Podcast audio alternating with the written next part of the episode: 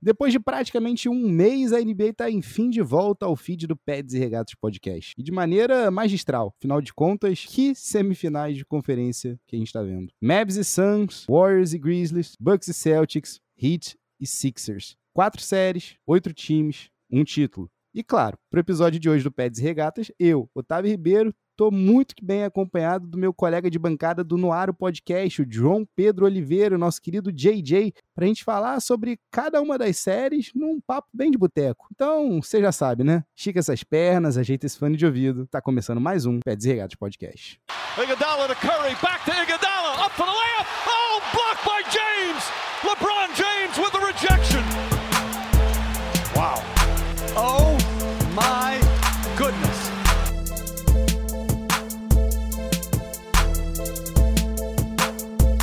Olá, você que me escuta, seja muito bem-vindo a mais uma edição do Peds e Regatas Podcast, edição de número 62. É isso aí, é isso aí.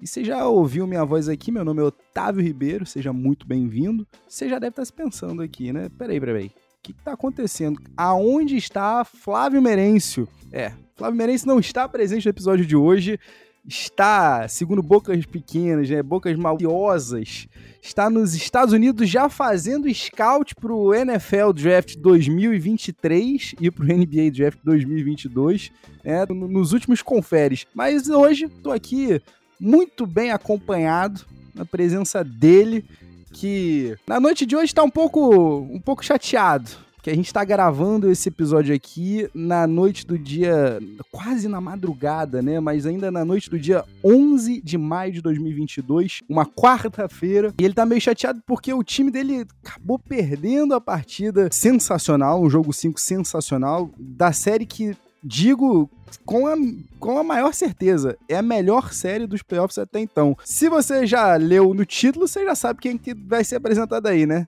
Ele, o homem, o gigantesco, o host do, do Jets no ar e também do Pod Celtics, meu colega de bancada no Noaro Podcast, João Pedro Oliveira, meu querido GG, seja muito bem-vindo, meu irmão uma apresentação dessa, eu me sinto entrando num octógono do, do UFC. Eu tô pronto aqui para dar um soco na cara do Yannis Antetokounmpo. Eu e ele no octógono, ele não dura 10 segundos com essa abertura que o Otávio me deu. Bom dia, boa tarde, boa noite, boa madrugada para você que tá ouvindo aqui mais um episódio do Peds e Regatas. Como o Otávio falou, né, não, não tô aqui 20, 25 minutos removido de um, um, soco na boca do estômago, de que, na verdade, eu dei um soco aqui no painel da casa. Tá tudo bem, minha mão tá, tá bem, mas é, o Boston Celtics faz isso comigo. Inclusive, queria aproveitar aqui esse início já mandar um abraço para toda a nação celta que vai ouvir esse podcast aqui.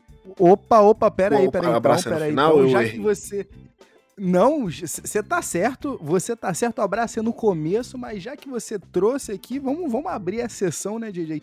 Todo episódio a gente começa aqui mandando a, a nossa sessão Enzo de shoutouts, né? A nossa sessão Enzo de abraços efusivos pra galera um pouco mais velha que ainda se lembra do nosso querido Rock Go. Então, você já mandou aí teu abraço pra, pra nação celta que... Bem, vou te dizer, DJ, que a nossa editora, Lucky, que tá fazendo a edição aqui desse programa, se sentiu representada. Minha digníssima senhora Caroline Quintanilha também se sentiu representada. Elas estão esperando ouvir a voz da, da sabedoria da sua pessoa. Mas deixa eu te fazer uma pergunta, DJ tem alguém específico aí da, da nação, nação celteira que você quer, você quer mandar um efusivo abraço em especial ou não? É para todo mundo que tá se sentindo gregorizado na noite de hoje? É para todo mundo que tá ouvindo, porque é um abraço com uma pontinha de esperança. Eu vou falar mais disso, vou, vou abrir os motivos aqui depois, quando a gente for falar dessa série. Mas não desista do Boston Celtics ainda. abraço aí dentro da Nação Celta tem pro Fábio Malê, meu querido colega de Noaro Podcast e de Pod Celtics.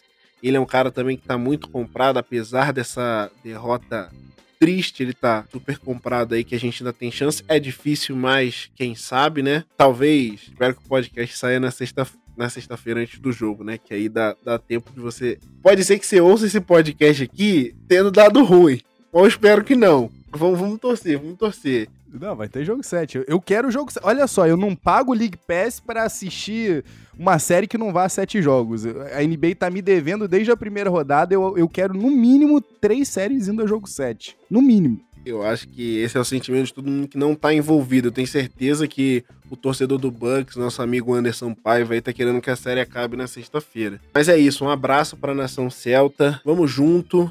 Ainda não acabou.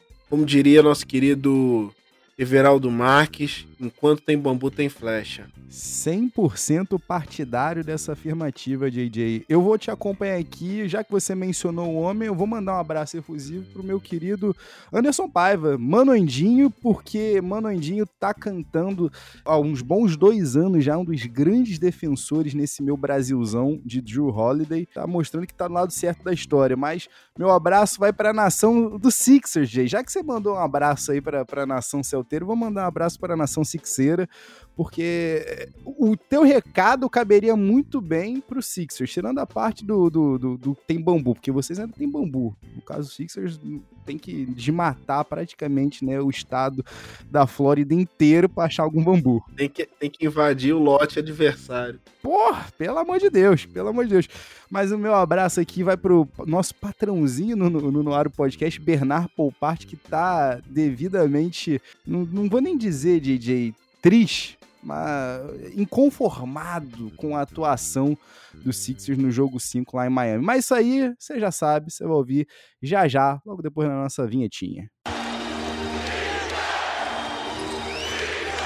JJ, meu querido, vamos lá. Eu, eu disse ali na, na, na, abertura que é disparado a melhor série. E eu acho que, assim, independente de resultado aqui, isso aí a gente tem um consenso, vai, Jay? Porque o que o Celtics e o Milwaukee Bucks, né? O que o Boston Celtics e o Milwaukee Bucks estão fazendo, né? Fizeram por esses cinco jogos até a gravação desse programa. Fora de série. É playoff basketball no seu sentido mais estrito da palavra, sabe? A gente tá falando de um jogo físico onde os dois times estão querendo se impor um para cima do outro e estão trocando aí uns belos, uns belos golpes. JJ, você, antes da gente começar a gravar aqui, você tava falando comigo, né? O Celtics vinha para esse jogo 5, né? Com todo momento. A série tava empatada, né? Em 2 a 2 O Celtics tinha acabado de vir de uma vitória fenomenal lá em Milwaukee, né? Lá no Pfizer Forum. E aí, JJ, a gente teve uma partida inacreditável de Al Hofford. Eu sei que a gente tá começando a gravar isso aqui logo depois da derrota do jogo 5, mas pra gente fazer justiça aqui, para você que tá me ouvindo agora, você não sabe, mas eu e JJ, a gente tem, a gente tá junto aí pelo menos o que, DJ? Há 5, 6 anos aí de, de, de, de, de Sixers e Celtics, essa rivalidade entre a gente, que a gente costuma trocar algumas farpas entre nós, né? Mas é tudo no amor, né? 100% tudo no amor, né? Mas quando o Al Horford, tido por alguns como Horfoda, dominava o Joel Embiid, muito eu ouvi de você, JJ. Muito eu ouvi de você. Ah, o Embiid não saiu do bolso do, do, do Horford. Ah, o Horford levou as crianças e o Embiid pra, pra creche hoje. Enfim, coisas do tipo. Lá em 2019, quando o Sixers faz o movimento... 2019? Isso, 2019. Bem chocante de assinar o Al Horford, né? Pelo contrato máximo. Eu pensei, opa, tudo bem, se você não pode pode vencê-los, faça um deles se juntar a você. E JJ, eu não sei o que, que aconteceu, eu não sei se ele jamais tirou a camisa alviverde de baixo ali, né, da segunda pele, mas a passagem de Al Hofford pela Filadélfia foi tenebrosa. Tão tenebrosa que ele foi dampado, né, junto com uma escolha de primeira rodada pelo Danny Green. E quando ele chegou no Oklahoma City Thunder na temporada 2021, o cara realmente ganhou os últimos três meses de férias porque o Sam Prest falou, ó, oh, legal, te agradecemos, porém não precisa mais jogar não. Tá tranquilo aqui, tá? JJ, quando o Celtics faz um movimento quando o Celtics volta atrás e fala: opa, peraí, peraí, peraí, não tá dando certo aqui com Kemba Walker, a gente precisa se livrar desse contrato aqui. E aí atrelam Kemba Walker e uma, uma escolha aí de mid-round, vai, de, de meio de primeira rodada, pelo Al Horford. O quanto que você não ouviu da minha pessoa? No sentido de goes around, comes around. O quanto você não ouviu de mim que ele tá acabadaço. Nem, nem adianta. Esse é o novo pivô de vocês. E aí, depois de um jogo 3, sensacional, vai, um jogo 3 inacreditável de Al Horford, talvez um dos melhores jogos dele com a camisa do Celtics em playoffs. Ele segue com um jogo 4 ainda mais incrível, onde ele completa 11 arremessos dos 14 que ele tentou. Ele acaba derrubando 30 pontos. Ele vai perfeito no último quarto, acertando os seis arremessos que ele tenta. Ele acaba ajudando o Celtics a conquistar a vitória lá em Milwaukee. Nesse jogo 5 que a gente acabou de ver agora, DJ, é, eu acho que assim, depois de ter vindo de duas, dois grandes jogos, de duas grandes minutagens, onde uma série que tá 100% física, a gente tem visto isso aí, jogo após jogo, ainda assim, JJ, apesar de no box score não ter sido a melhor das partidas do Al Horford, hoje foi mais uma partida all-arounder dele. A gente tem um momento inacreditável do, do Rebodank, que acaba sendo um baita ponto de exclamação, que para mim ali eu imaginei que o jogo estava acabado naquele momento, naquela bola, onde todo o TD Garden estava em pé, todo mundo ovacionando o cara. Mas antes da gente falar do jogo em si, eu quero que você me fale o que que tem sido essa ressurgência, o que está sendo esse renascimento de Big All, o center que me foi prometido para ser o backup do Embiid, que nunca foi. A gente a gente conversou muito sobre isso, né, quando aconteceu. Eu acho que eu sempre te falei, né, eu, eu falo isso bastante. Eu acho que o Celtics e pro Hofford foi muito ruim esses dois anos. Um casal de namorados que tem suas discussões às vezes. Claro que o Celtics e o Hofford não, tem, não tinham esse problema, se separam, tipo, os dois vivem dois anos de uma vida bosta e depois percebem que o melhor é estar tá um com o outro. Eu acho que isso foi o que aconteceu. Eu acho que o, o Celtics sentiu muita falta do, do Hofford, principalmente vai naquela final de conferência contra o Heat na bolha, que o Taj não conseguiu fazer qualquer coisa contra o Adebayo. Eu acho que o Hofford ajudaria muito. E assim, financeiramente pro Hofford foi muito bom. Ele tinha 32 anos quando ele assinou aquele contrato, 33, 32 ou 33? 33, a última chance até então do Max, né? Isso, isso. E aí assim, ele assina um contrato gigante, inclusive esse ano ainda tem um kicker se ele for campeão para aumentar. Tinha uns incentivos, né? Era 30 milhões a mais do que o Celtics ia oferecer para ele. Então assim, financeiramente para ele foi muito bom, mas esportivamente foi horrível. Ele vai para um Sixers, que aí para mim tem muito problema aqui de como que a gente encaixa todo mundo. A gente já conversou sobre isso, eu te falei. Para mim, esse Sixers parece muito aquele Pistons de Greg Monroe, Andrew Drummond e Josh Smith. Porque você tem Tobias Harris, Joel Embiid e Al Hofford, e você tem três caras que jogam em duas posições. E você tem que colocar os três para jogar. Naquele time do Pistons, o, o Josh Smith jogava como três, mas ele não tinha um arremesso de três confiável, então assim, ele precisava é, infiltrar ou jogar dentro, aí você tinha um, um, garrafão muito congestionado. E no Sixers foi o Tobias Harris a princípio, né? Então, assim, a conexão não tava ali, sabe? Acho que até quando ele passou a vir do banco pro, pro Embiid até ajudou um pouco, mas sei lá, cara, eu acho que naquele momento o, o Hofford ainda era muito bom e, assim, muito jovem, né? Não muito jovem, mas assim, era dois anos mais jovem do que ele é hoje e ele ainda tinha muito gás ainda para e podia ser titular. E aí você tem todo esse problema, não dá certo, ele sai, vai pra OKC. Cara, eu acho que esse tempo em OKC é chave pro que tá acontecendo hoje, porque se eu não me engano, em janeiro do ano passado, o você já fala, cara, olha, claramente a gente tá tentando perder jogos aqui. E com você, a chance da gente perder jogos é menor. Porque de fato o Hofford era muito bom, né? Naquele time do OKC, ele era titular, fazendo aquele pick and roll, aquele pick and pop com o com o Shea Gildas Alexander e o, e o OKC ia ficar ganhando jogos. Inclusive foi fundamental pro, pro desenvolvimento do, do Shea no, no pick and roll, né? Tudo bem que o objetivo era desenvolver o Shea, mas você não queria ficar ganhando jogos, né? Porque o, o OKC claramente era um time de loteria. E os caras falaram, ó, vamos deixar você descansando e enquanto a gente procura um parceiro para você. E aí, o até falaram isso na transmissão da TNT hoje durante o jogo. O Hofford teve lá de janeiro a abril que ele meio que usou para descansar. E aí entre abril não, acho até mais, mas assim, entre, sei lá, maio e até, vai, uh, setembro, que é o tempo que geralmente quem foi eliminado dos playoffs descansa antes de começar o training camp, ele começou a, a, treinar. Contratou uma nutricionista, contratou um, um, um, personal trainer. Então, assim, passou a fazer uma dieta, passou a fazer um condicionamento. Isso, assim, pra eventualmente quando ele tivesse uma oportunidade. E ele teve essa oportunidade no Celtics. Em Atlanta ele foi All-Star, mas eu acho que no Celtics ele fez mais sucesso performance de, de carreira, inclusive no jogo 4 é onde ele tem o, o maior jogo da carreira dele, né, de número de pontos, tem um career, career high. ele volta pro Celtics, volta por uma situação que ele já conhece, um jogador, os companheiros que ele já conhece. Tem todo aquele início conturbado, enquanto o, o, um técnico novo, tudo mais, mas assim, quando encaixou, ficou muito, muito claro que ele ainda tem lenha para queimar. Inclusive, eu acho que ele tem ainda mais uns dois anos aí que ele consegue entregar bem. É, foi muito chave, sabe? O Celtics hoje precisa de um cara jogando na 4 igual ele, que sabe espaçar a quadra. E aí, por exemplo, agora nesse jogo 4 e no jogo 5, ele precisou jogar de 5, né? Porque o Robert Williams machucou.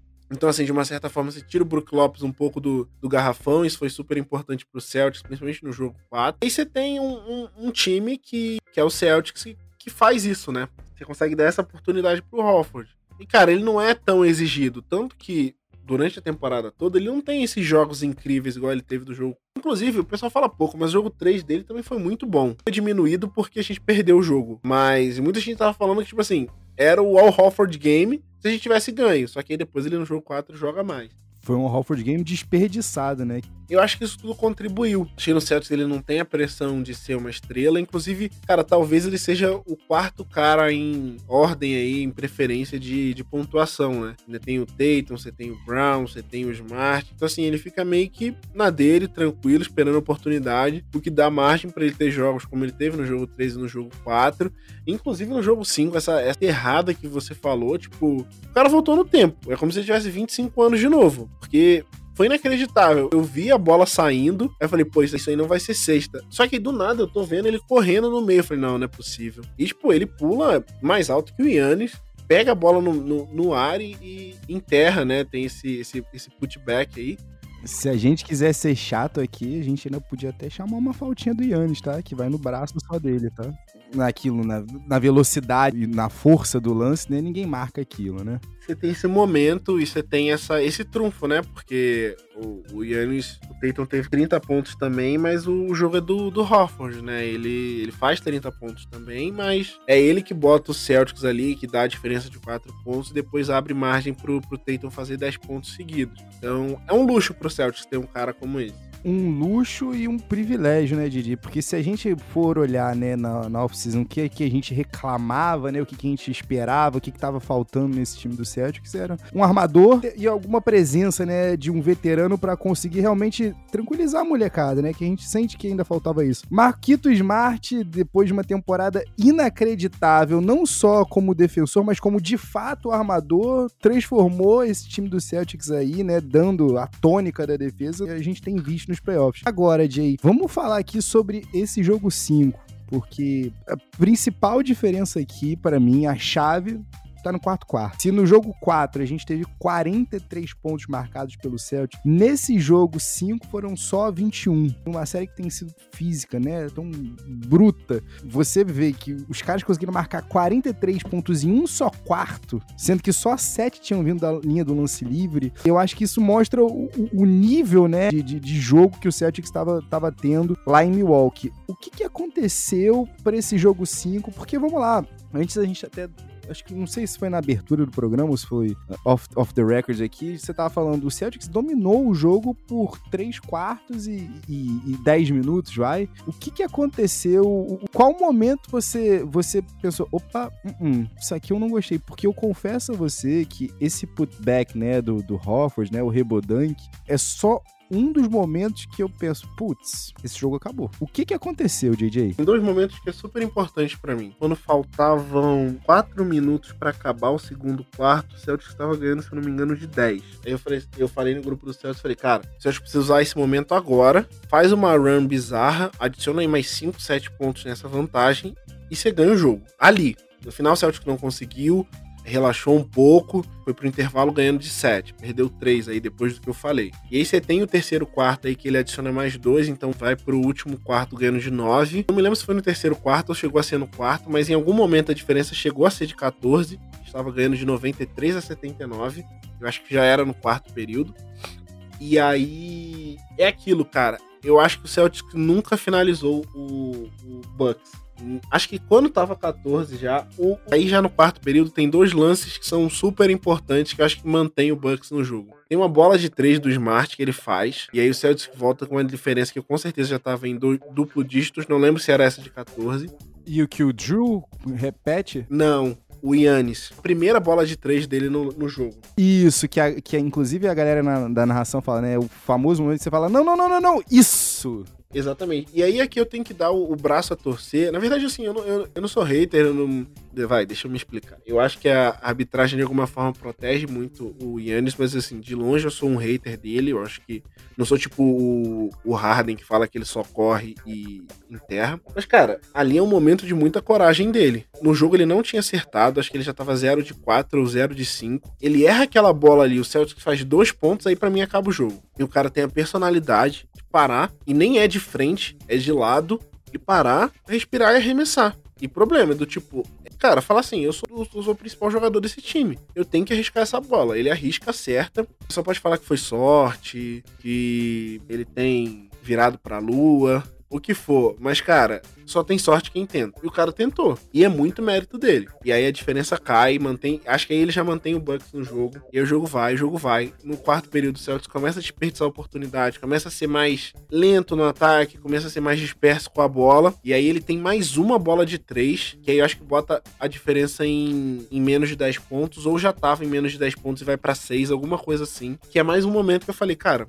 não tem como. Essa é essa tônica do, do jogo. Mas, cara, durante 3 quartos e 10 minutos que foi o que a gente falou. O Celtics, cara, cuidou bem da bola, defendeu bem, soube aproveitar os momentos. Na segunda metade do jogo, o Celtics tem 8, 8 turnovers, 5 deles no, no último período, e o Celtics deixa 17 rebotes ofensivos. O jogo tá aí, o Celtics. Não sei se cansou, não sei se.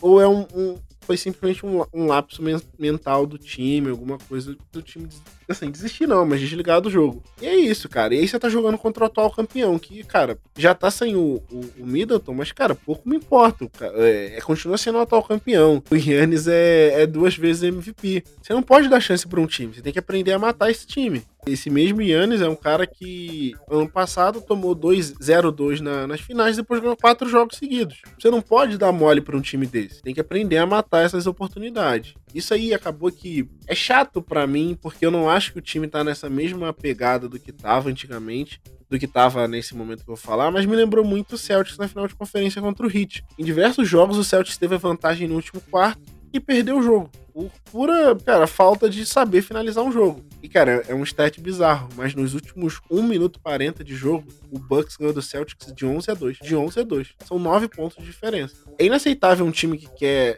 ser campeão, que quer ir longe, ter esse tipo de comportamento. Eu acho que são nesses, sabe? Tipo, o pessoal obviamente vai lembrar, ah, mas o Smart tomou toco do Holiday, que para mim é um super mérito do Holiday. O Smart da entrevista aqui falou que o time meio que não fez as movimentações que deveriam, então assim, talvez nem foi a jogada desenhada, mas ele viu o tempo passando e precisou resolver. Ah, ele perdeu o rebote, na verdade ele e o Brown brigam pelo rebote. Então assim, eu, eu não acho que tem um, um, um, culpado aqui, um individual. É o Boston Celtics. Os jogadores que, que jogaram o quarto período. De forma coletiva, entregaram o jogo eu tô contigo, é até difícil, né, Jay? Eu sei que, principalmente, né, o papo da rádio vai ser difícil demais amanhã de manhã, a quantidade de gente que vai tentar culpar, né, o, o Marcos Smart, mas acho que foi até o, o, Keith Smith, né, que você que me apresentou, inclusive, queria te agradecer, aproveitar aqui que a gente tá gravando aqui ao vivaço, né, para deixar aqui marcado. Ele tweetou isso, você vai culpar, né, o Marcos Smart por essa derrota, você tem que reconhecer que o Celtics não ia estar tá nem aí sem ele.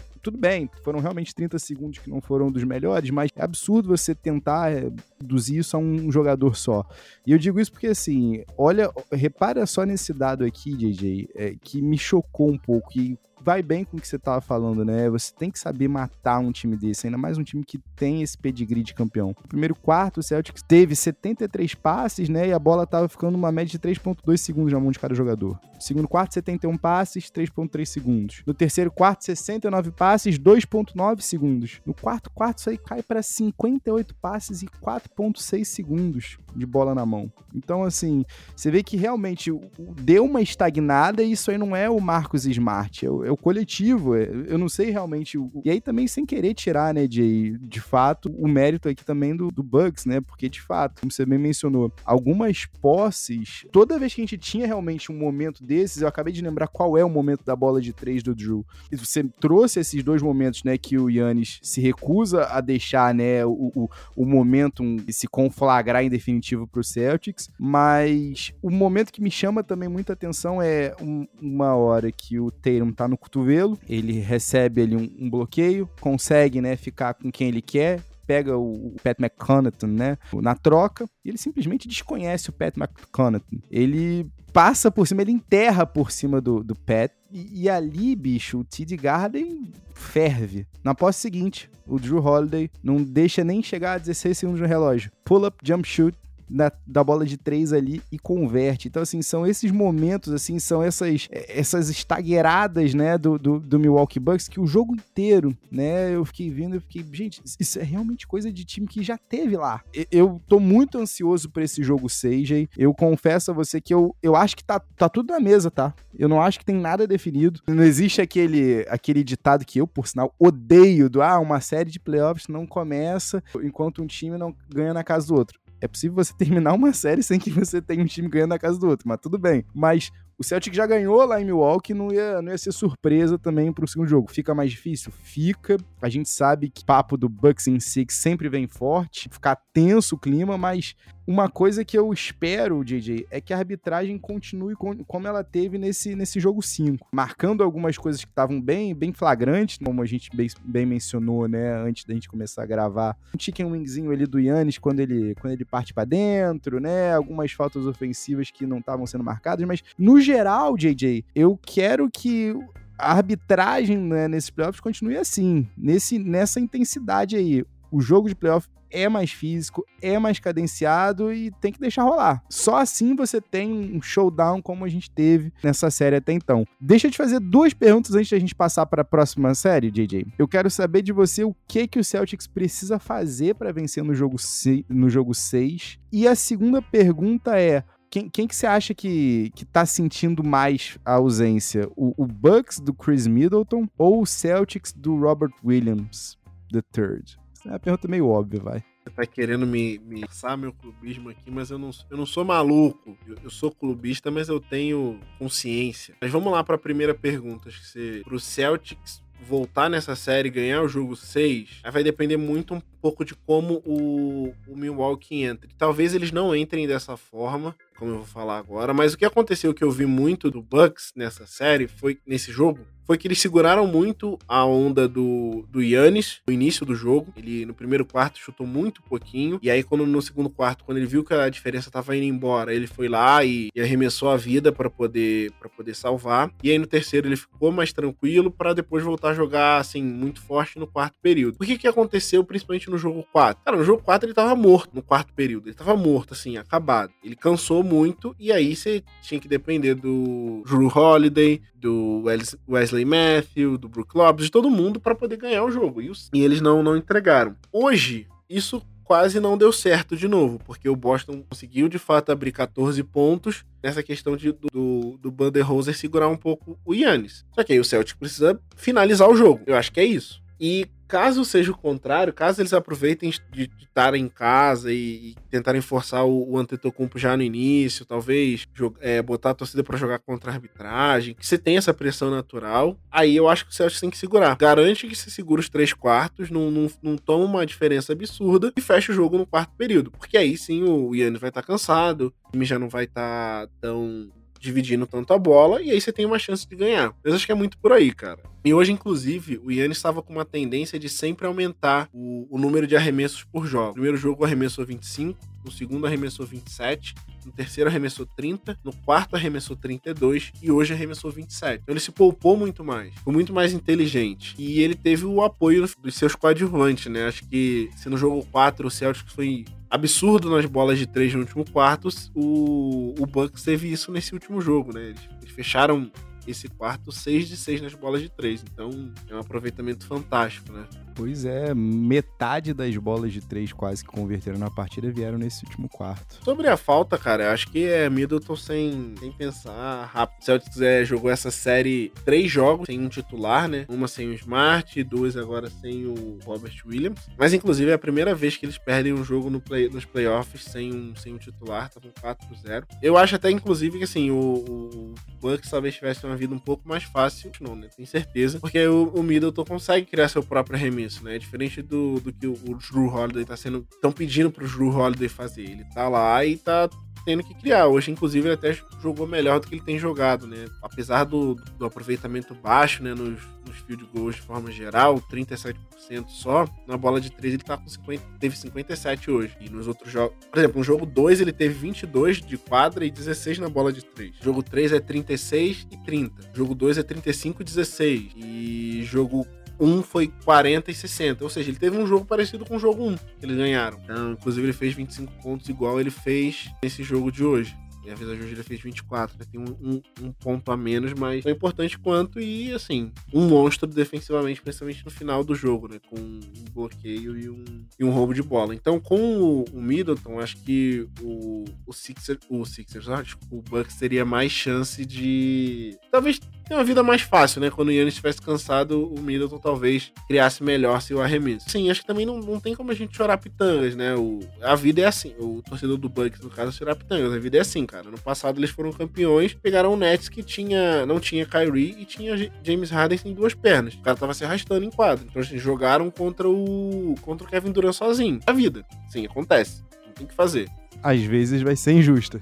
Exatamente. O, o Toronto é campeão e a gente claro, eu nunca tiro isso, não falo que é sorte e tal, mas, cara, o Golden State teve lesões absurdas no meio do jogo, no meio da série. Por aí vai, cara, vai para todo mundo. E aí no ano anterior, o Golden State, na verdade, dois anos anteriores, já no 2018, o Golden State é campeão, faz um 4x0 em cima de um, de um Cavs que só tinha LeBron, que tinha todo mundo machucado. Então, assim, é o que é, playoffs é isso aí, e a vida segue bom pro torcedor do Bucks, que agora eles estão com 3 a 2 na série. Então é um jogo de fechar, vão jogar em casa, mesmo com, com, essa, com essa falta do Middleton. Mas é bom lembrar, e aqui é só para fechar com a ponta de esperança pro, pro meus compatriotas. É bom lembrar que esse mesmo Bucks foi campeão. Ano passado se viu na mesma situação que o Celtics se vê hoje, perdendo de 3 a 2. Tudo bem que o jogo 6 foi em casa, mas significa que eles ganharam um jogo 7 fora. Então, assim, a, a, a, vida do Celtics é difícil no jogo 6 porque joga fora de casa, mas também tem um jogo 7 dentro de casa caso ganhe. Então, esse mesmo Bucks foi campeão ano passado, teve que ganhar um jogo 6 super importante, com as costas na parede, uma provável eliminação, jogando contra um, um net que só tinha Kevin Durant. Então, torcedor do Celtics ainda não acabou. É difícil colocar a gente no buraco, mas Dá para fazer um, um bem, não vai? Dá para dá pra subir desse, desse buraco, vai? É, é ter resiliência. Resiliência de campeão, eu diria. O Golden State, que eu acabei de falar, virou um, um jogo 3 a 1 Tudo bem que eles perderam a série, mas perderam o título nesse ano. Mas, enfim, foram pra final da NBA virando um jogo de 3 a 1 contra um, um OKC de Kevin Durant. Então... Nesses momentos, mais do que nunca, você precisa de tenacidade né, mental e, e isso vai estar tá, tá posto à prova na sexta-feira. Eu acho que a fatia de esperança esperança que cabe, né, JJ, para vocês é justamente isso. Eu acho que ficou bem evidente nos jogos que o Bucks perdeu a, a ausência, o peso da ausência do Chris Middleton. E você foi bem, né? Você falou das porcentagens, mas eu, eu, eu, gosto de ver aqui, em especial, o número de arremessos tentados. Drew Holiday tentando 24 arremessos já te diz bastante do, do fardo que esse homem tá carregando dos dois lados da quadra, né? Como o JJ bem mencionou, com as, com as jogadas de assinatura para fechar a partida, mas tendo um, um, um fardo fardo ofensivo muito grande para carregar. Vamos ver como é que ele continua no jogo 6. JJ, vamos fazer o seguinte, vamos pular para uma série que talvez essa, talvez, será? Será? Será que essa série tá mais fácil? Uma série que tá 3 a 2 também aqui, só que a gente tá falando do outro lado da, do outro lado da Conferência Oeste. A gente tá falando aqui do confronto entre o Dallas Mavericks do Jason Kidd e o Phoenix Suns do Monty Williams, o Coach of the Year. JJ, o que eu acho legal é que assim, playoff é uma coisa tão incrível que cada jogo eu acho que você. rola de você swingar para um lado, swingar para outro, pensar, pô, não, eu acho que talvez agora o momento esteja aqui com Dallas. Pô, peraí, se Dallas apresentar essa, essa fisicalidade, essa vontade, né, a vontade que, que eles entraram no jogo 4, né, onde o, o Bullock, literalmente o Bullock, parou o Chris Paul coisas que a gente não, não imagina, né, acontecer ao longo de uma temporada regular de 82 jogos. Só que aí chegou o jogo 5, JJ, e a coisa ficou. A chapa esquentou violentamente pro, pro time do Dallas Mavericks, porque o Suns mostrou, né? A gente teve até um jogo, um jogo uh, honesto, vai, até o halftime. Porque assim que os times voltaram do, do segundo tempo, do intervalo, perdão, do segundo período, de cara, de cara, nos 10 primeiros minutos do terceiro quarto, só o Devin Booker já tinha pontuado mais do que o Dallas Mavericks. Só em bola de 3. No terceiro quarto, o Suns explodiu para 33 pontos, permitindo só 11 ao, ao, Mavericks. O Booker em si, que voltou de lesão também durante esses playoffs, né, mais uma estrela que tá vindo baleada, marcou 28 pontos, teve 7 rebotes e 2 roubos de bola. O Suns acabou pontuando mais do que o Mavericks por 25 pontos nos, minutos do Booker. O melhor plus-minus da sua carreira até então. JJ, 3 a 2 pro Suns. E eu quero saber de você, o jogo 6 vai chegar lá em Dallas. Por enquanto, as duas franquias defenderam seus respectivos mandos de campo, mas eu quero saber qual é o blueprint, cara. Qual é o blueprint pro Mavericks realmente ter alguma chance de forçar um jogo 7. Porque eu confesso a você que no jogo 5 aí foi um, foi o um momento que eu falei: ah, não, peraí, foi esse time aqui, foi esse Phoenix Suns que eu, que eu conheço, que eu sei que dá até os 43 primeiros minutos da partida para você, mas os últimos cinco vão ser sempre deles. A não ser quando eles já definiram o jogo antes. O que que tem pro torcedor do Mavericks ficar esperançoso? O que que você tem gostado dessa série? Falou, né, assim, acho que esse playoff está sendo muito legal por isso, né? Uma coisinha, essa série também foi muito apertada desde o início, né? Os times que ganharam em casa, na verdade, o Suns tem um jogo de 20 pontos, né, no segundo jogo. Mavericks ganha de 9 no, no inteiro e depois de 10. Mas assim, não tem aquela distância, assim, nesses quatro primeiros jogos. E você fica assim, pô, beleza, isso aí vai para 7 com certeza. Mas aí você tem esse jogo claro, assim, meio bizarro, esse jogo 5, que o Dallas perde de 30. É muita coisa. É muito forte. Acho que tem isso que você falou, né? Os caras voltam do intervalo ganhando de 3, depois são destruídos. Uma sequência de 17 a 0 do Suns. E no final eles ganham de 61 a 34, né, no combinado. Sendo que, Jay, essa run aí que você falou vem logo depois de um, de um turnaround shot do, do, do Jalen Brunson que acaba cortando a liderança do Santos para um pontinho só, tá? Então, com 10 minutos e 27 faltando do terceiro quarto, tava 51 a 50. E aí vem essa run que você falou.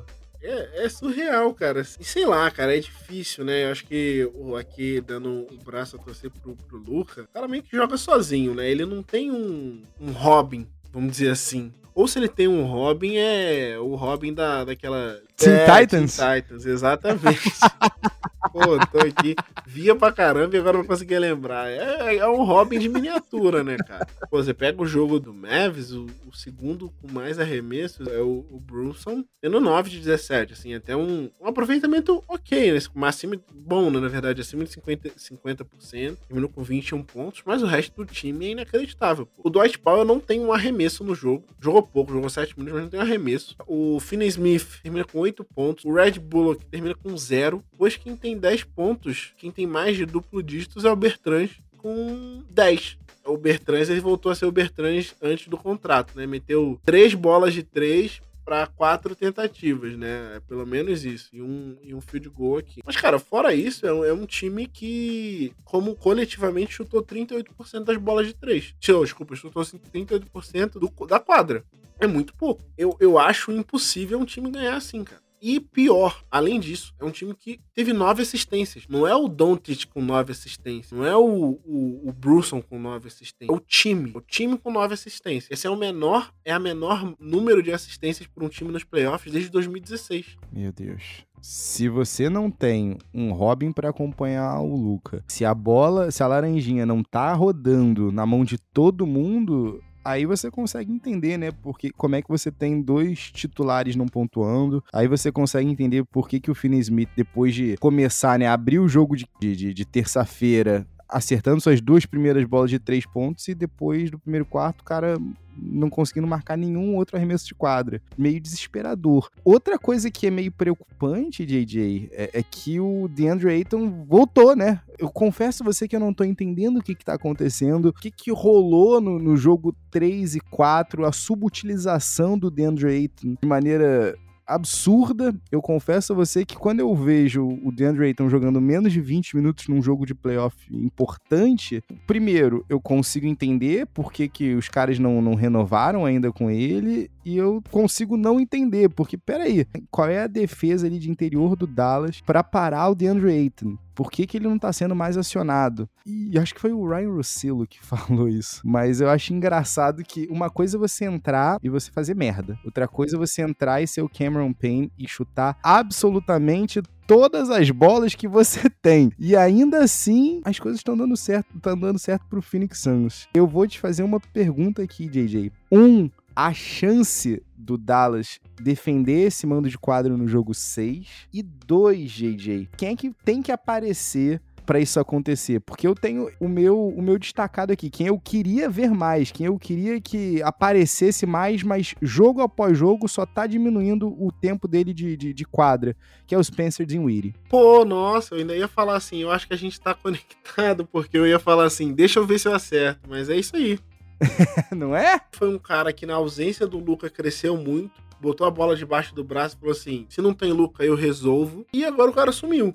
Tendo que ele tá entrando como, como reserva, né? Entrando vindo do banco. E tudo bem. Mas eu queria ver muito mais ele. Simplesmente, cara, vou meter aqui três bolas, o, o Jason Kidd vai olhar para mim e falar assim: ah, não, é isso que eu queria. Vá, você vai, vai, vai coordenar o time e começar a ser o playmaker que ele é, cara. Começar a ser o, o de do Nets antes da, antes da troca. Eu acho que ele é um cara que tem bola para isso, não para tomar e take over e ganhar o jogo sozinho, mas, cara, claramente o Mavis sentiu falta de ajuda do banco. Eles têm, nesse jogo que perderam, tem 23 pontos vindo do banco. É muito pouco. Tudo bem que o time fez 80 pontos, então assim, é um quarto do. mais de um quarto, né? Então, assim, é até material. Mas assim, precisa de mais, precisa de mais. Talvez distribuir melhor, inclusive, os arremessos, né? Você tem lá o. Como eu falei, você tem o Bullock lá, 0 de 5, você tem o Finney Smith 2 de 6, é, tem Max Kleber 1 de 5. Precisa de um cara vindo do banco para resolver. Não vai ser o Bertans, porque ele não, não é esse cara. Na verdade, assim, se o, se o Mavis conseguir ter jogos do Bertans que ele conseguir ficar matando 3 bolas de 3 em 4 tentativas, 75% de arremesso já tá ótimo. Eu acho que é o que ele precisa. É só uma curiosidade aqui, que, desculpa ouvintes, é que assim, enquanto a gente tá gravando, tá rolando o, o jogo do, do Memphis e do, do Golden State. E, cara, do nada começou a aparecer um carro sendo escoltado numa rodovia, pô. No Link Pass. Eu não sei o que foi, porque eu tô ouvindo sem som, né? Pra não, não atrapalhar aqui na gravação. E agora eu tô aqui curioso pra saber o que aconteceu. Pô, pera aí, pera aí que agora até eu quero saber, porque eu tô vendo o jogo pelo, pelo aqui na TV, tá no Sport TV, eu olhei e tá aparecendo quem é companheiro do Draymond Green que faleceu recentemente, o, jogou com ele no Michigan State. Adrian Payne, inclusive, ainda bem que você falou aqui, aproveitar e tirar esse minutinho aqui. Rest in peace, Adrian Payne, uma das histórias mais legais quando ele fez amizade, né? Com uma menininha que tava em estado terminal de câncer, cara. Um dos momentos mais bonitos do, do basquetebol universitário lá em 2013, 14. Assim, meus, meus sentimentos aí pra família. Cara, eu não sei se tem alguma coisa com isso, porque logo depois que saiu o negócio, apareceu, né? O, o apareceu a foto dele, apareceu o tênis da galera com um Repay Então talvez seja isso, mas assim, qualquer curiosidade, depois eu descubro e dou um jeito de, de saber o que, que era. Voltando a, a Mavis e, e Suns, eu acho que é isso, cara. Acho que você precisa do Gingy ser aí uma, uma força vindo do banco, que o, o Kid precisa organizar melhor e fazer tipo o que ele fez contra o Jazz, de cara, atrai o, o Eiton para fora do garrafão, solta umas bolas na mão do Max Kleber, trouxe para ele, pra ele ter o mesmo aproveitamento que ele teve naquela série. Mas é isso, cara. Claro que a defesa de perímetro do Suns é muito melhor do que a do, do Jazz, né? Mas Kid vai precisar ser criativo aí. Inclusive, ainda bem que você tocou no nome dele, JJ. O tempo mostra que as pessoas. Tá, as pessoas podem não mudar 100%, mas as pessoas podem aprender, as pessoas podem evoluir. Aqui eu tô falando do Jason Kidd estritamente dentro das quadras, tá? Riscando, na realidade, os desenhos do, do, do Dallas Mavericks. Porque, tudo bem, vai. Não começou no, no, na melhor das toadas a sua carreira lá com o Brooklyn Nets, mas teve uma passagem por Milwaukee que, se você perguntar pro Yannis até hoje, ele sente falta, né? Não, não sente falta, mas ele defende o Jason Kidd até hoje. Mas no jogo 3 e o jogo 4, JJ. Isso aí certamente foi o Ryan Russillo que falou. Quando você vê o Red Bull parando o Chris Paul, você sabe o que, que, que, tem ali. É só vontade. Não tem, não tem muita técnica. Ali é vontade, é você querer mais, é você não deixar, é você se impor fisicamente para cima do outro, né? Então, assim, é, eu confesso a você que tô quebrando a cara com, com Jason Kidd técnico, com Jason Kidd treinador, chegar onde ele chegou, imprimindo nesse time do, do Mavs uma defesa que, te, que tem seu valor, né? E eu não sei se também é a saída do, do Chris Stapps Porzingas e a, a, a, não necessidade de você ter que ficar agradando, sabe? Jogador com playing time, né? Com tempo de quadra.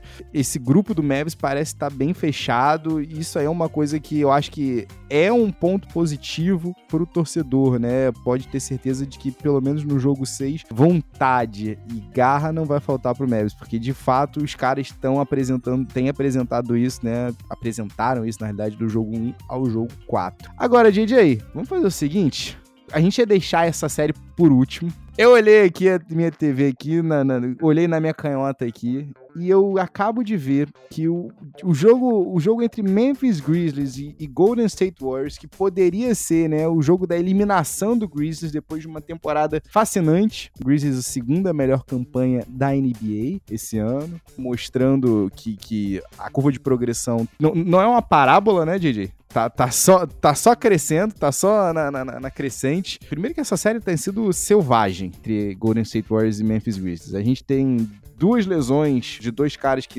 deixaram a série, né, do backcourt de ambos os lados. Uma do Gary Payton, o segundo, né, o Luvinho, como diz o Mendonça, que vai ficar de fora aí pelas próximas três a quatro semanas, salvo engano. E o do Jamoran, que tá de fora praticamente do restante dos playoffs, é garantido com uma Brom Bruise. JJ, 3 a 1 pro, pro time do Warriors. É, é, inclusive, isso aqui, acho que, salvo engano, tá na, na edição de número 147 do Noaro Podcast que eu gravei com, com o nosso querido Bernard Poupart, eu achava que a história do Grizzlies foi linda até aqui. E ok, chegamos aqui no nosso máximo para essa temporada. E tá tudo bem. Nem sempre quando você tem um time de garotos, eles vão chegar numa final de conferência. Mas tá tudo bem mesmo, porque o futuro é brilhante pela frente. 3 a 1 do Warriors, último jogo, sem Jamoran, depois de ter tido um depois de ter sido um vareio, né? Um vareio de, de ruindade, vamos dizer assim, né? De ambos os lados no, no, no jogo no jogo 5. E aí, JJ, perdão, no, jo no jogo 4. E aí, JJ, Memphis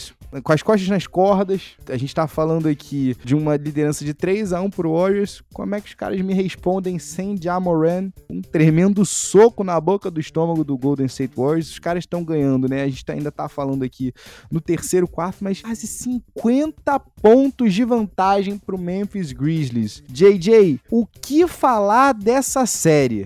Inacreditável. A gente até conversou antes de começar a gravar que a gente falou assim: ah, vamos deixar essa série por último, porque tá rolando. Quando a gente chegar na série, a gente tá no quarto período, talvez o jogo já esteja resolvido e beleza, a gente consegue falar com mais propriedade. Só que a gente não precisou esperar, porque o time tá ganhando de quase 50 pontos. É absurdo, é um absurdo. Tô perplexo. Durante aqui, enquanto a gente tava gravando, vira e mexe eu olhava, mas tava vendo a diferença de 10, 15, beleza. Aí em algum momento eu fiquei concentrado aqui pra gente matar. E aí depois eu vi o, o tal carro lá sendo escoltado. E enquanto o Otávio falava do Jason Kidd, eu voltei no League Pass, botei som, mutei meu microfone aqui pra procurar. E não falaram nada durante isso. Durante o momento. Tipo, simplesmente colocaram lá um live e uma, alguém sendo perseguido, sei lá, se era perseguido ou escoltado. E de repente voltou pro jogo. Não tem, não tem nada, não tem ninguém falando. Enfim, fica aí o mistério. Cara, é bizarro. É surreal. O Memphis tá ganhando 50 pontos, joga em casa, beleza, é um jogo de eliminação, então tem o senso de urgência. Já a gente tá falando de um time que é tricampeão, foi cinco finais nos últimos 10 anos. Nos últimos 10 anos, não, se a gente quiser forçar, nos últimos 8 anos. 2015 primeiro, né? É, 2015. Nos últimos 8 anos. Um, um time que tem o, melhor chutador de 3 da história da liga e os caras tomando 50 pontos do, do, do Memphis, que é um time de, de garoto, literalmente. Tem Jamoran. E assim, para mim isso é incrível, né? Também que tem aquela o pessoal do Stat Music sempre coloca, né? Que o único time melhor que o, que o Memphis Grizzlies é o Memphis Grizzlies sem Jamoran, que até terminou a temporada regular com um aproveitamento acima de 80%. 20 vitórias e só 5 derrotas nessa ausência do Jar. Mano, de novo o bagulho aí. Pera aí, Otávio. Tem alguém, cara? Eu quero saber quem é aqui. Não é perseguição, porque o carro que tá no meio tá com a luzinha. Tá ouvindo a sirene? Tem uma sirene, cara. Tá mano, acontece, tem alguém chegando no jogo, eu não sei, cara. E aí some, do nada some. Tem, tem alguma coisa acontecendo, eu não sei o que aconteceu. Mas aconteceu alguma coisa. Talvez você, ouvinte, já saiba o que aconteceu e a gente só vai saber daqui a pouco, quando acabar. Tudo bem, nesse o, o, a questão. Então, assim, você tem um time que tem aí 75%, 70, 80% de aproveitamento cravado jogando sem ser o melhor jogador. Cara, nos playoffs, que acho que quando você consegue esquematizar melhor, isso deveria fazer sentido. No jogo 4, tá passando aqui agora. O Memphis fez 98 pontos no jogo inteiro dois terços aqui de três quartos, eles têm 110 pontos jogando assim, muito, muito forte. Assim. Acho que até o, o Golden State já abre mão do jogo tá todo mundo titular, já tá sentado. Então, assim, o jogo aqui já acabou. E agora, oficialmente, a, a distância passou de 50 pontos, tá 52. Eu não acredito no que eu tô falando. Pra mim, assim, eu não acredito no que os olhos estão me mostrando. Parece uma miragem. Eu não, nunca, nunca, nunca ia esperar um jogo desse. Assim, de toda forma, beleza. Vai ficar 3 a 2 aqui. Eu acho que o, o Warriors fecha em casa. Ou deveria, porque deixar chegar a 3-3 com esse time do jeito que tá, me segura. Mas isso me, me fala um pouco mais sobre o, sobre o Warriors, sabe? Tem todo esse ano ido para três finais e tudo mais. Desculpa, cinco finais, sendo três vezes campeão. Cara, o time não tem jogado bem essa série. Tudo bem, você vai tá, 3x1. O que, você quer mais que o time faça, sabe? Mas sabe o que, que eu acho que falta aqui, DJ? Eu não sei se, se tu vai concordar comigo, mas eu olho para essa série e falta atleticismo para esse time do Warriors. E, por favor, tá? Não me entenda mal, é, com todo respeito aqui ao Gary Payton II, mas é meio preocupante quando você fica, putz, eu perdi o meu terceiro armador reserva, o sétimo cara na minha rotação, simplesmente porque ele era o meu defensor de perímetro mais atlético. É meio preocupante isso, vai. E eu acho que, assim, uma coisa é necessário ser dito aqui. Eu sei que o Clay ficou dois anos, né, quase mil dias longe do basquete profissional, mas aí você tá vendo, né, a, a dificuldade que ele tido, né, nessa série. Tem estado muito mal. Acho que foi o Harala Bob Vulgaris que tweetou. Se fosse o Russell Westbrook tendo a partida que o Clay teve no jogo 4, nossa, o quanto que a gente não ia estar tá ouvindo falar no, no Twitter. O jogo 4 em si, JJ, é, a gente teve o, o, time do Warriors ganhando do Grizzlies com um quarto quarto de só 18 pontos. Então, assim, o, o que mais impressionou, né, o Curry foi clutch na linha de lance livre, na linha de bonificação. Isso mostra o quanto que ainda, as coisas ainda não estão 100% azeitadas aí para esse time do Warriors. JJ, termina em 6 e a pergunta que eu te faço, antecipando aqui, porque eu acho também que passa o Suns, mas esse time do Warriors faz frente a Phoenix Suns? Não, cara, jogando desse jeito, não. Um time, desculpa, um time que toma 50 pontos do, do Memphis Grizzlies sem o Jamoran, Cara, eu acho que quando encontrar o, o Suns vai sofrer. O Golden State vai ter uma dificuldade absurda de, de defender o DeAndre Ayton, por exemplo. Se jogar com essa lineup que eles estão jogando hoje de Curry, agora tudo bem que o Gary Payton machucou, né? Então, assim, o time que, foi para a quadra no jogo 4, Curry, Clay Thompson, é, Wiggins, Kuminga e Draymond Green, eu acho que o Suns pode fazer acontecer nesse perímetro. Jay, a coisa tá tão feia pro Warriors que eles realmente, você falou, e, e, e, só agora que eu me toquei, os caras startaram um menino de 19 anos no jogo 4 porque eles precisam de atleticismo. Então, qualquer coisa, qualquer pessoa que possa me dar um pouquinho de atleticismo, ok, eu aceito. É, tudo bem que assim, ele jogou 5 minutos, né? Então, assim, o, na verdade, vamos dizer, se tiver, tivesse ter um titular, foi o Jordan Poole, né? Mas.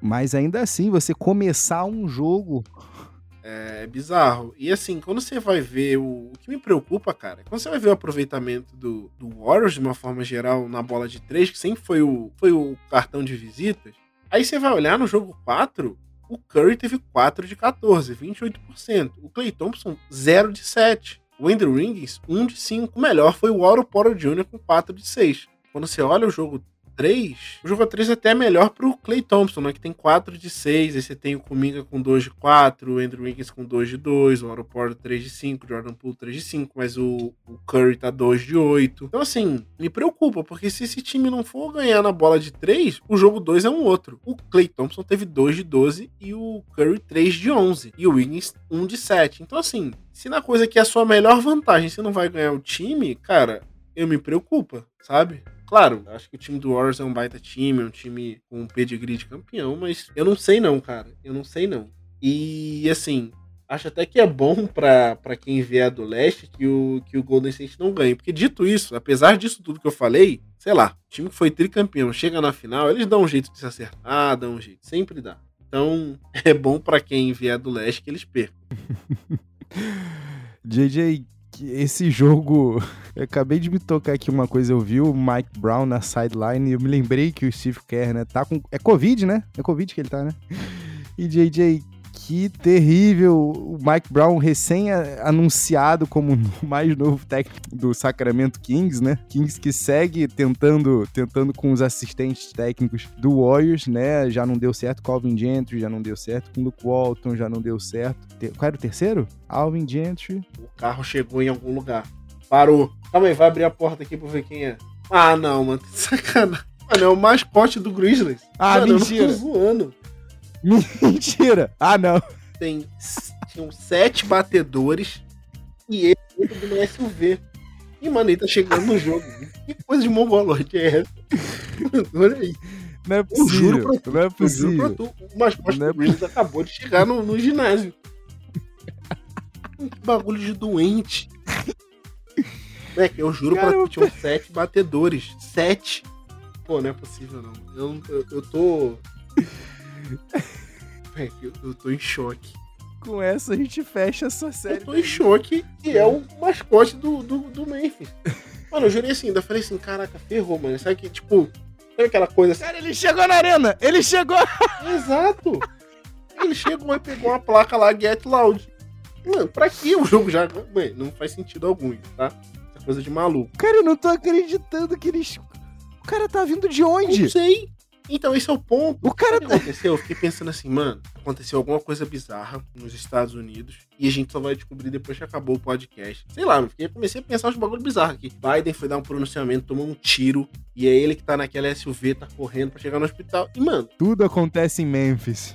é um mascote chegando no ginásio. Ah, qual é, cara? Não é possível. Enfim, Faça barulho, diz o mascote do, do Memphis Grizzlies. Faça barulho você. só um negócio engraçado dessa série, que quando o Mike Brown foi a primeira vez que ele ficou lá no, no jogo passado, que ele ficou na, na linha, lá na lateral, né, do jogo, comandando o Warriors, aí o, o Curry dá uma entrevista, né, pós-jogo, e aí ele faz gracinha, né, falando que foi engraçado ver o Mike Brown lá, que parecia que tá, todo mundo do Warriors tinha sido trocado pro Sacramento Kings. Ai, ai, coitado do Mike Brown, tão acostumado com Guilherme Mignon, vai pro Sacramento. Desculpa, torcedor do Kings, mas é a vida. Coitado do Kings, Também, né? É aquele casamento que não dá certo, né? que vai pro seu quarto assistente técnico do- vindo do. Deixa, deixa quieto. JJ, já que a gente teve batedores aí pra trazer o, o mascote do Memphis, tragam os batedores, a gente vai falar da.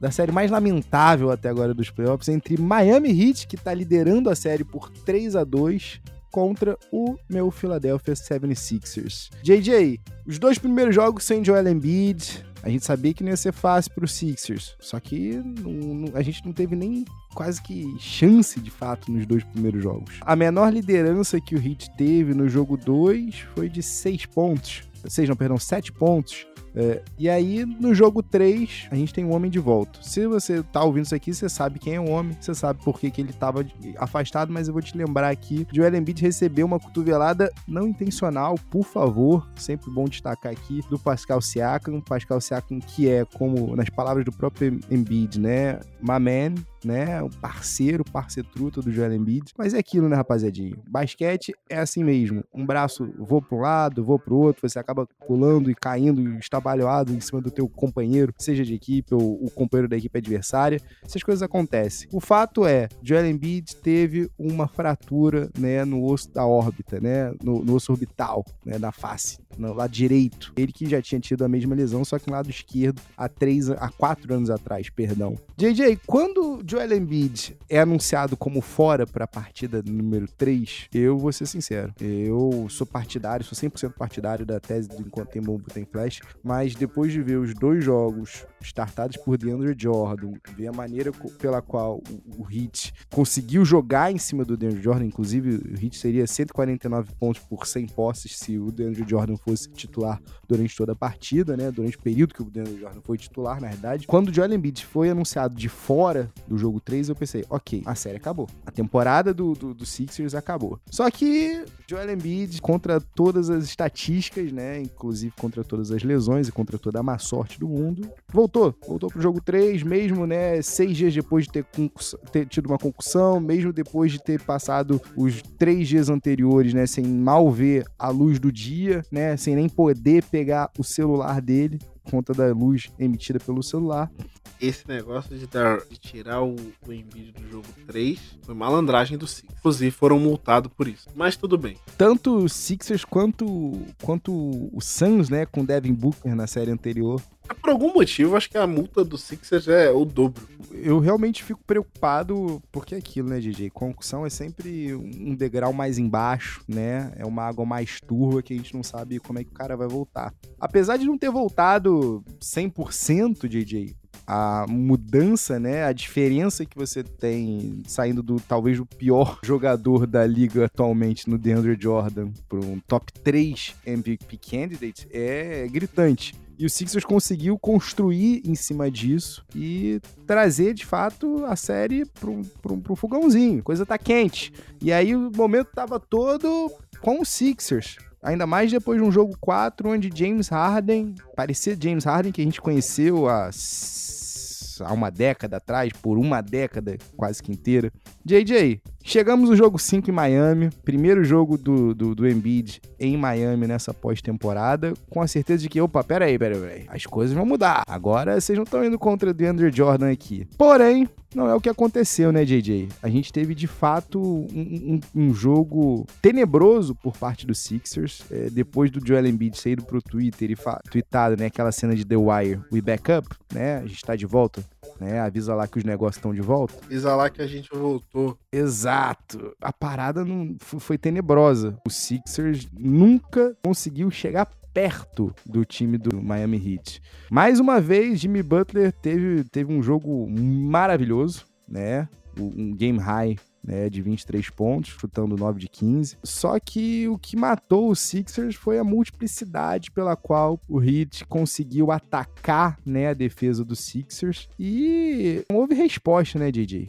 Eu quero saber de você por que, que eu e a nação sixerana deve acreditar. Porque, vamos lá, lá mais ou menos no, no, no segundo quarto, na metade do segundo quarto, o, o, o, Embiid tá lá brigando por uma bola, por, uma, por um rebote, na realidade, com o Dwayne Dedman, salvo engano. E aí o Dwayne Dedman bate na bola, a bola bate na cara do Embiid que cai no chão. Primeira coisa aqui, aproveitar para falar de arbitragem, tá, JJ? O erro nessa jogada é um só, é o do Shake Milton em na hora que o Embiid cai no chão, não segurar a bola e pedir tempo. O Shake Milton foi pedir uma falta inexistente para arbitragem, enquanto que eu nem me lembro agora quem é que, que pega a bola, não sei se é o Gabe Vincent, se é o próprio Jimmy Butler, mas pega uma bola livre embaixo da cesta, não, é o Oladipo, salvo engano, é o Oladipo. Pega a bola e mais dois.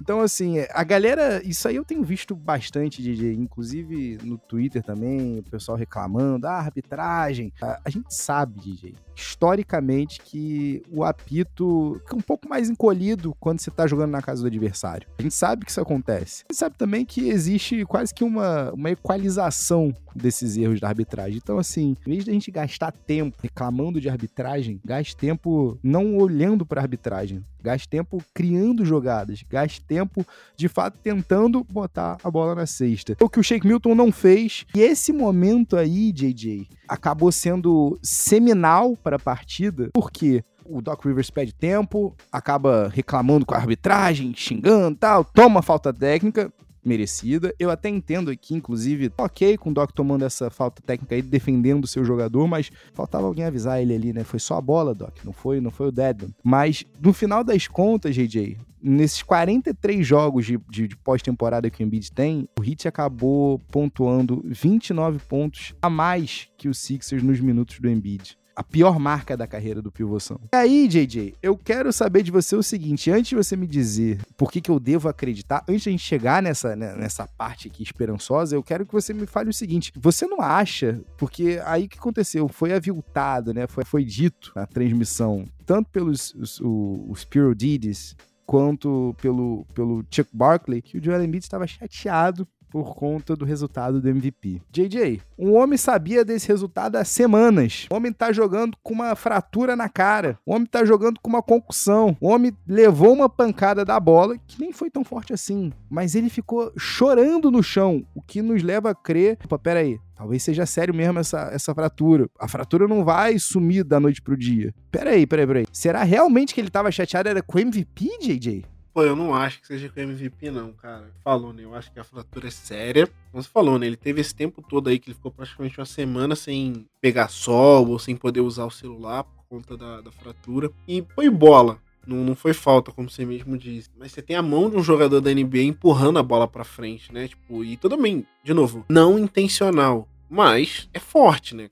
Um jogador empurrando uma bola e numa área que tá sensível, como se estivesse tomando um soco. E aí não tem máscara que proteja, né? Inclusive, cara, sabe que a gente tem a nossa, a nossa rixa de Celtics e Sixers, mas sabe o quanto eu odeio que, que um jogador bom da forma que o Embiid é, né? Pra mim, top 3 aí da liga. As pessoas que votam pra MVP decidiram. Não gosto que um cara desse perca tempo, né? Porque contra o Celtics, eu quero que ele fique um de 49 qualquer coisa. Mas contra qualquer outra pessoa, eu quero que ele jogue muito bem. Saber apreciar o adversário. Né? A mesma coisa que eu falei do, do Yannis, né? Eu gosto muito dele. Contra o Celtics, eu quero que ele seja o pior jogador do mundo. Mas depois, beleza. E é muito ruim, né, ver, ver o Embiid jogando dessa maneira, jogando no sacrifício. Acho que mostra muito de, de caráter dele. Acho que um pouco que você não via no, no seu antigo Robin que ele tinha. totalmente diferente. O tal do Ben Simmons, inclusive até arranjou uma dor nas costas aí pra não jogar a série contra a Boston. E aqui, gente, beleza, assim, acho que até pra não, não ficar, não ser mal interpretado aqui pelo, pelos ouvintes, cara, eu levo saúde mental muito a sério, mas a minha preocupação toda com esse negócio do Ben Simmons é que ele é agenciado pelo Rich Paul e eu não consigo confiar que, que esse cara, o Rich Paul no caso, não faz qualquer artimanha aí para justificar alguma coisa ou para esconder alguma coisa. Sendo algum problema de saúde mental, desejo melhoras pro Simmons. A gente tá falando de Embiid. Então, assim, a minha preocupação total, cara, é que, cara, de fato, isso acabe atrasando no, no, no longo prazo o Embiid tá jogando no sacrifício, não só com o rosto, mas ele tem um problema lá do polegar direito, direito, né? O ligamento do polegar direito, que ele continua jogando, é a mão de arremesso dele, tá rompido. É claro, ó, torcedor do Sixers que estiver ouvindo aí esse episódio aqui, e Otávio faça o mesmo, né? Porque você é torcedor do Sixers, obviamente. Procura a madeira que você estiver mais próximo, bate três vezes aí pro que eu vou falar.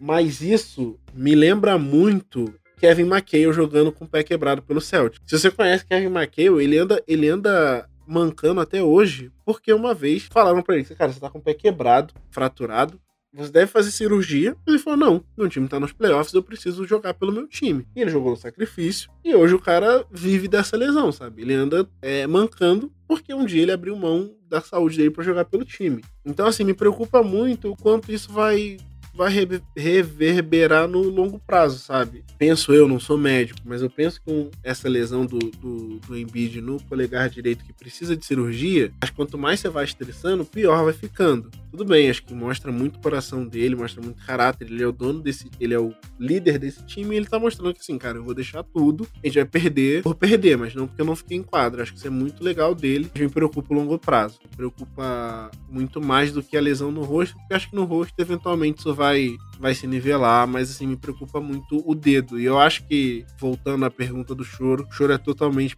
por dor. chega uma hora que não dá, né? É um pouco de dor e um pouco de frustração de assim, cara, tá doendo muito. É muito difícil eu jogar dessa forma. Eu não consigo ser eu jogando dessa forma. Ele não tá sendo. Ele tá nesse jogo, inclusive, o jogo 5, ele arremessou o quê? 12 vezes. Eu nem sei quando é a última vez que o Embiid saudável arremessou só 12 vezes. É bizarro. Sim, e, e o Hit estava sabendo negar a bola a ele, né, muito bem. Então estava dificultando até mesmo os lances livres. Embiid e Harden batem juntos seis lances livres, salvo engano, nessa última partida. Mas o que, o que me deixa preocupado, DJ, de verdade, é que, aí usando aqui como seu exemplo, tá? No, no, no jogo que a gente viu hoje entre Celtics e Bucks, é, perde, perder sempre é horrível, perder no final é sempre horrível Porém, DJ, você ainda vê a base ali. Você sabe o que, que, o que, que é preciso acertar. Agora, é difícil quando você entra num jogo 5, que é um jogo onde o momento tá todo do teu lado e você simplesmente não aparece pro jogo. É uma falta de urgência, né? É uma falta de, de, de preocupação com o que vai acontecer dali para frente que eu me preocupo. Uma falta de sen sentido de urgência que é bem particular dos times do Doc Rivers. Outra coisa que eu acho que é legal aqui, DJ, é um número que o Law Murray traz pra gente é, é, do, do, do The Athletic, que é bizarro, DJ. Uma estatística chave para ele aqui é a seguinte: 30%.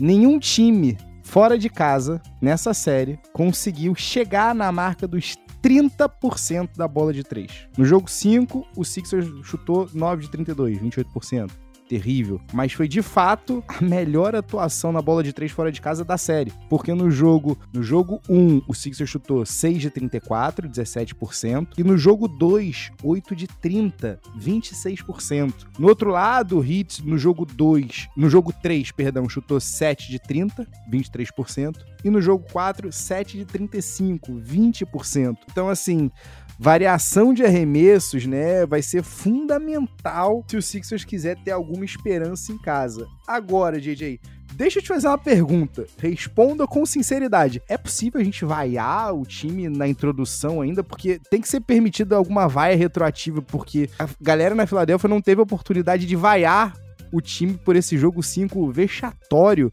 Mas tem como, JJ? É possível? Só se for muito direcionada. Eu vaiaria, mas eu vaiaria James Harden. Deixa eu reformular a pergunta então. A partir de que momento você acha que as vaias vão aparecer no Wells Fargo Center?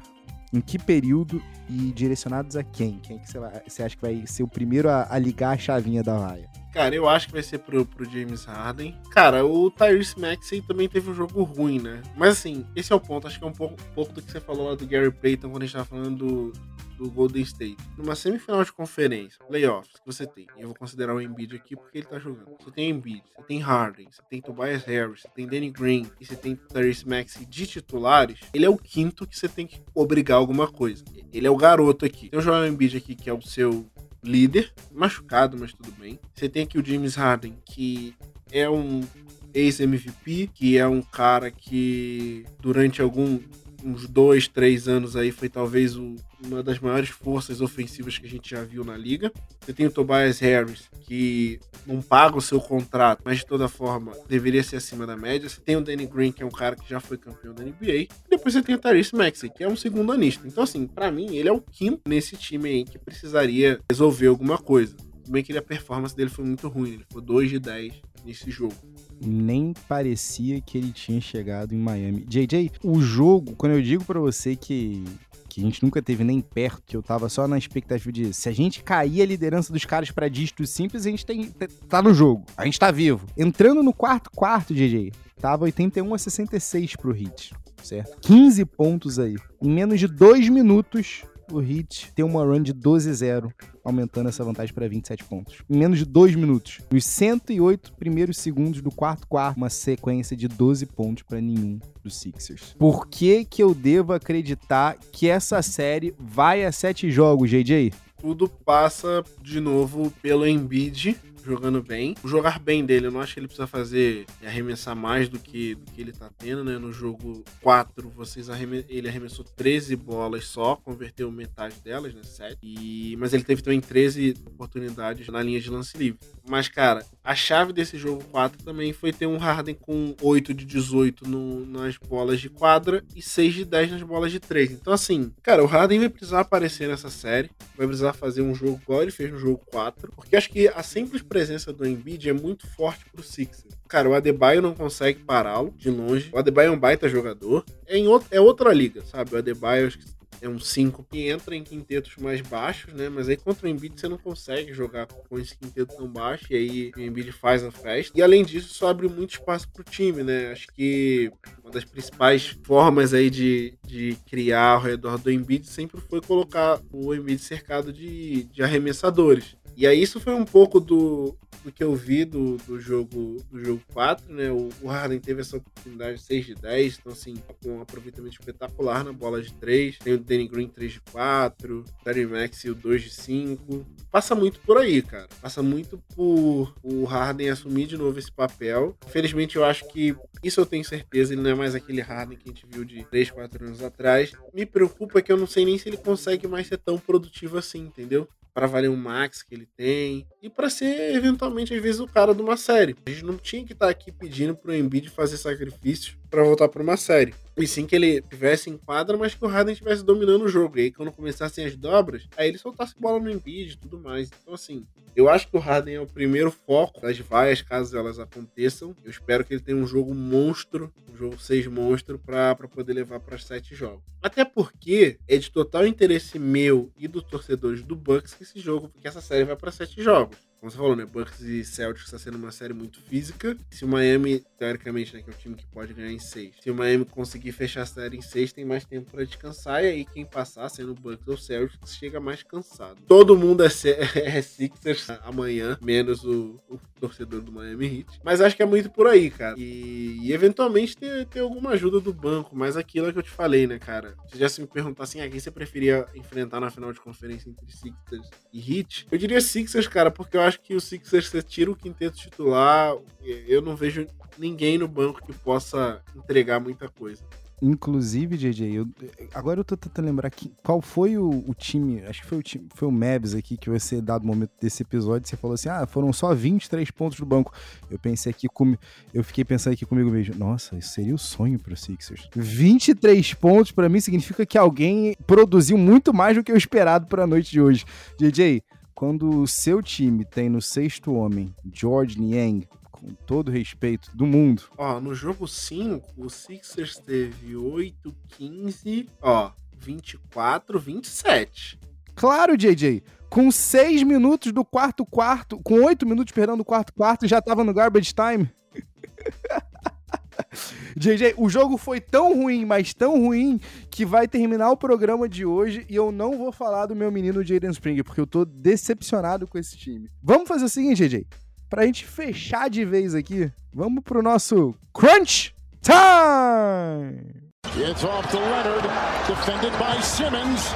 Is this the dagger? JJ, é seguinte, meu querido. Pra gente fechar o episódio de hoje do Pets e Gatos, eu queria que você fizesse para mim a sua classificação. Não vou perguntar para você, ah, resultado de série, que isso é muito, muito, muito baunilhinha. Eu quero que você me dê os seus tiers, as suas classificações. Como é que você classificaria os melhores times restantes? Eu quero que você classifique em tiers, porque eu tenho o meu, mas eu quero saber primeiro como é que tá o teu pelo lado daí. Fale para mim como é que estão organizados os tiers, se tem gente no mesmo tier, um, um do outro ou não. Fique à vontade para começar, de, seja de cima ou de baixo. Fique à vontade. Vamos começar de cima. Cara, tier 1 para mim, com certeza Bucks e Suns, os últimos finalistas da NBA. São quantos tiers que eu posso ter? Só pra. Só pra... Bota quatro aí, vai. Tá, tá bom, vai. Oito times, quatro tiers, tá bom, vai. Se tiver um que você acha que não tem a menor chance, Aí tu larga um, um quinto tier. Você tem Bucks e Suns no tier 1. E aí você tem Celtics, Golden State e Miami no tier 2. Memphis no tier 3. E aí, assim, não é um shot contra você. Eu acho que Filadélfia pertence a esse tier 3 com o Embiid saudável. O Embiid do jeito que tá é Filadélfia e Dallas no tier 4. E acabou, né? Acho que é isso. Bucks e Suns, Celtics, Heat e Golden State, Memphis sozinho no 3 e Philadelphia e Dallas.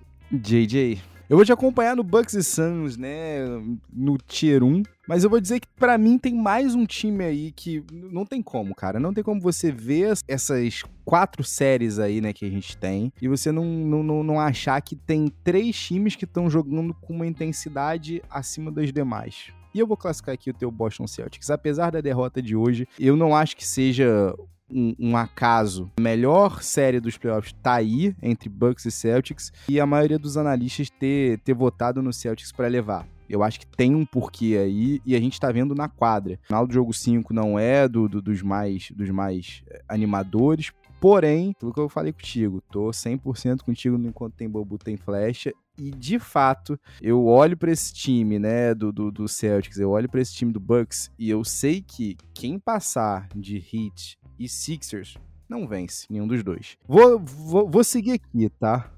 Vou se... Ah, é que você sabe, né? Gravando eu tento ser o mais imparcial possível.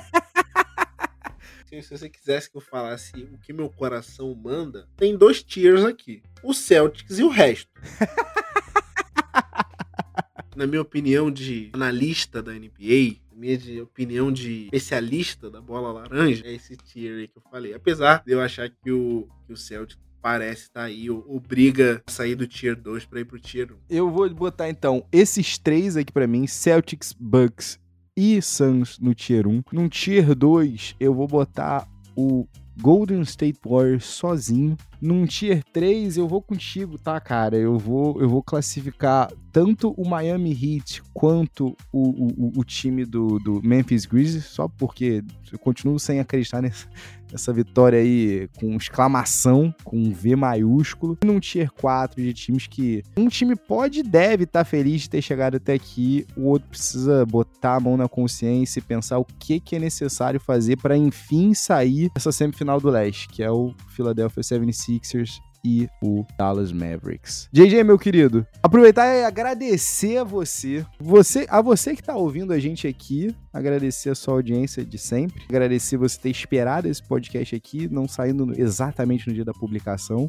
mas eu espero que você tenha curtido esse free flow, esse papo bem solto aqui com meu querido João Pedro Oliveira e JJ. Fala pra galera, se a galera quiser acompanhar teu trampo, seja na NBA, seja na NFL, onde é que eles te encontram? Antes de fazer meu jabá aqui, queria mais uma vez agradecer o convite. Sempre um prazer estar aqui no PEDS, seja para falar de, de NBA, seja para falar de NFL. De falta aqui do nosso querido Flavinho. Mas aí agora vai ter que me chamar de novo para gravar nós três. Aí eu já, já garanto aqui minha participação no próximo. Como o Otávio fala, né? A gente já faz, a gente já cria conteúdo sem expandir para todo mundo desde 2018 nos nossos almoços de quando a gente trabalhou junto. E agora vira oficial, né? Vira gravado. Quando a gente fazia os, o cozinheiro do Brasileiríssimo chorar.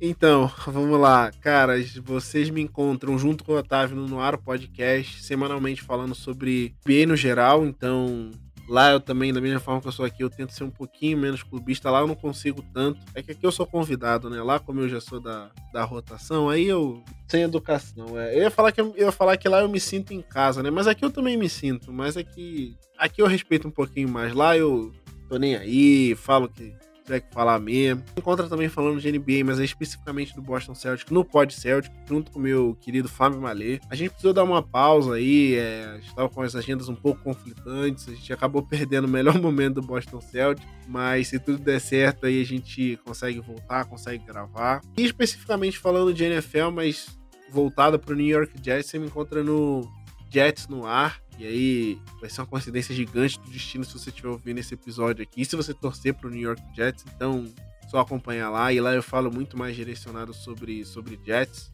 É aí, é aí que você me encontra. Inclusive, tá no ar aí episódio 23 do Jets no ar, né? Perdão, duplo no ar aí.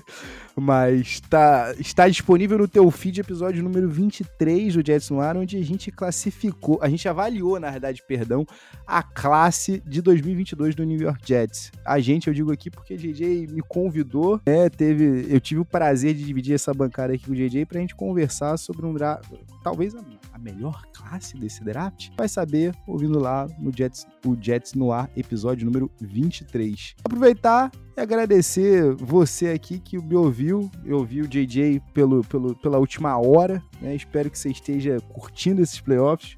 Espero que a gente tenha de fato jogos 7 que a gente pagou por isso, então a gente tem que receber isso. E você sabe, né? Você sabe que todo dia você encontra muito conteúdo no arroba Peds e Regatas, seja no Twitter, seja no Facebook ou no Instagram.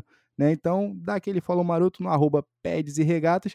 E se você quiser mandar aquela mensagem pra gente, você também pode entrar em contato pelo pedesregatas.gmail.com. Perfeitinho? JJ, meu irmão, agradeço mais uma vez e a gente se vê aqui semana que vem no Peds e Regatas Podcast.